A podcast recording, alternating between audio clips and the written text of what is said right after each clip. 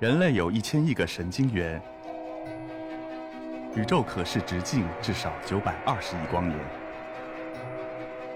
从无限小到无限大，在中科院 SELF 讲坛一起探索未知的世界。本节目由中科院 SELF 讲坛出品，喜马拉雅独家播出。大家好，我是明浩。前几天在刷朋友圈的时候呢，看到一则新闻。讲的是一位理论数学家，他发表了一篇论文，呃，这篇论文的阅读量可能一共是不到三位数，而真正能够读得懂这篇论文的人，一双手都能够数得出来。那记者在采访这位数学家的时候就很有意思，就问到说啊，您看能够看得懂您这篇论文的人这么少，寥寥无几，那发表出来有什么意义呢？这位数学家并没有觉得被冒犯到，他反问了这位记者一个问题。那在这里我也想问问在座的各位。我想大家肯定都知道 Albert Einstein 和他的广义相对论。那大家可能没有那么熟悉的是啊，呃，爱因斯坦在发表广义相对论的时候，他其实是提到了数学中的黎曼几何。不管是广义相对论还是黎曼几何，在一开始最被提出来的时候，知道的人或者是理解的人都寥寥无几。那寥寥无几就等于没有意义吗？这其实是科学大厦在搭建过程当中的一个必经之路，有非常多天赋一流的人都在为它添砖加瓦。回到我们每个人普通的生活，我们每天都在非常兢兢业业的做很多看起来是微不足道的事情，可是他们就没有力量吗？我想跟大家讲三个故事，呃，然后把我自己的感受放到最后跟大家分享。因为我自己是学生物出身的，所以说我讲的这三个故事都是跟生命体是相关的。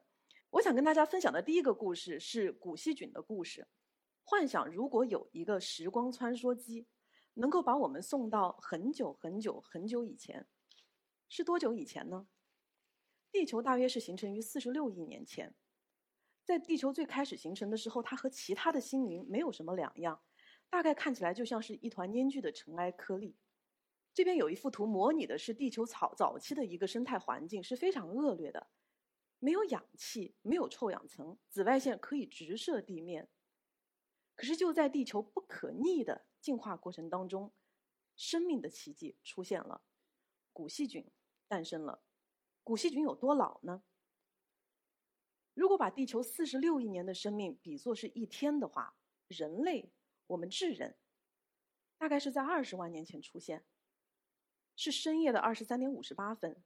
我们所非常熟悉的恐龙。是大约两亿六千五百万年前出现，大约是晚上的十点左右，而古细菌早在三十五亿年前就出现了，是早上的五点。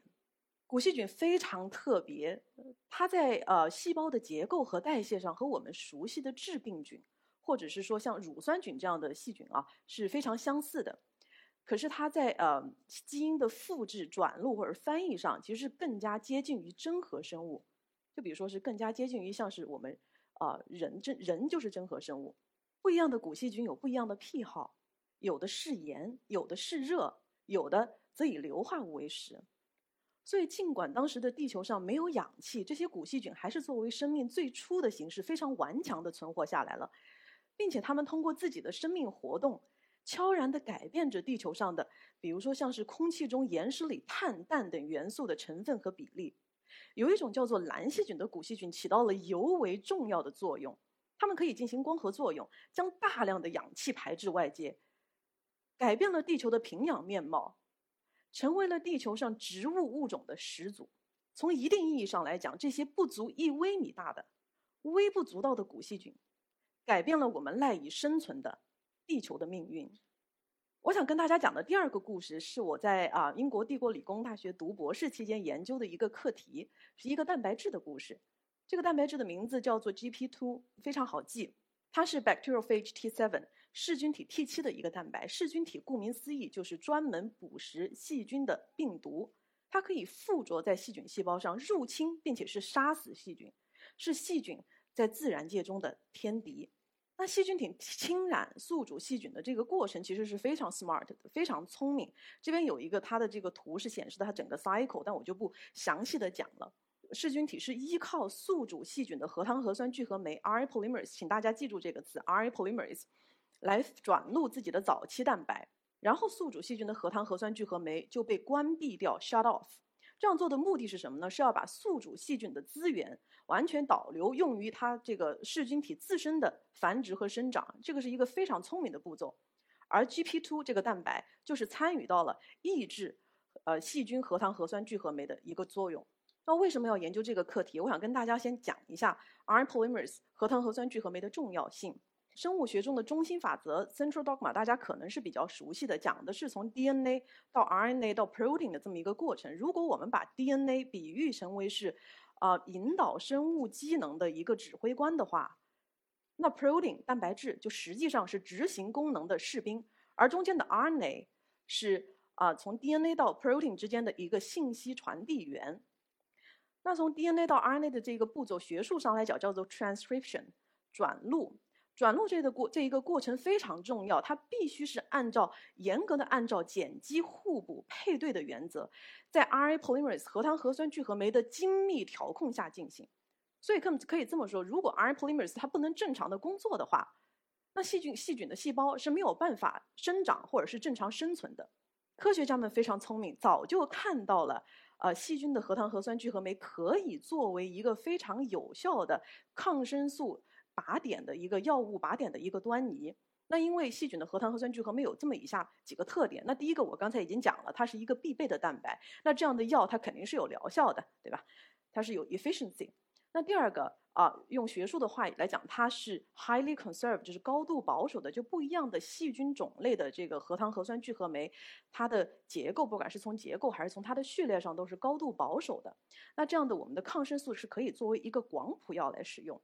第三点也非常重要，呃，细菌的核糖核酸聚合酶，我们可以看一下这上面三个图，有 bacterial RNA polymerase 细菌的核糖核酸聚合酶，中间的这个是真核生物的 RNA polymerase，啊，看起来虽然是很相似，又不完全一样，那就是相对来说它没有那么保守。那什么意思呢？就是说这样的药物它只会攻击细菌的细胞，而不会攻击我们人的细胞，as simple as that。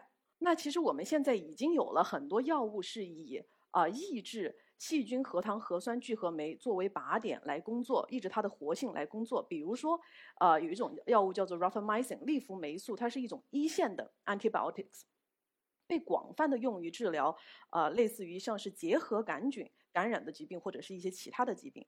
可是现在很多细菌的这个 strains，它的一些种类啊，已经有了抗药性，所以我们在研究这个课题的时候，我们是已经是急需开发新的药物。它首先是要可以抑制细菌的核糖核酸聚合酶，当然第二点也非常重要，它是要采用不同于 rafamycin 的这个抑制机理来工作。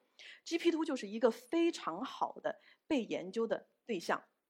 呃，这个就是 GP2 的三维结构，因为我是做结构生物学的，GP2 蛋白非常小，呃，只有六十四个氨基酸那么大，是适合用核磁共振的方法来解析。那这边有一个八百赫兹的核磁共振的机器的有一个图片啊。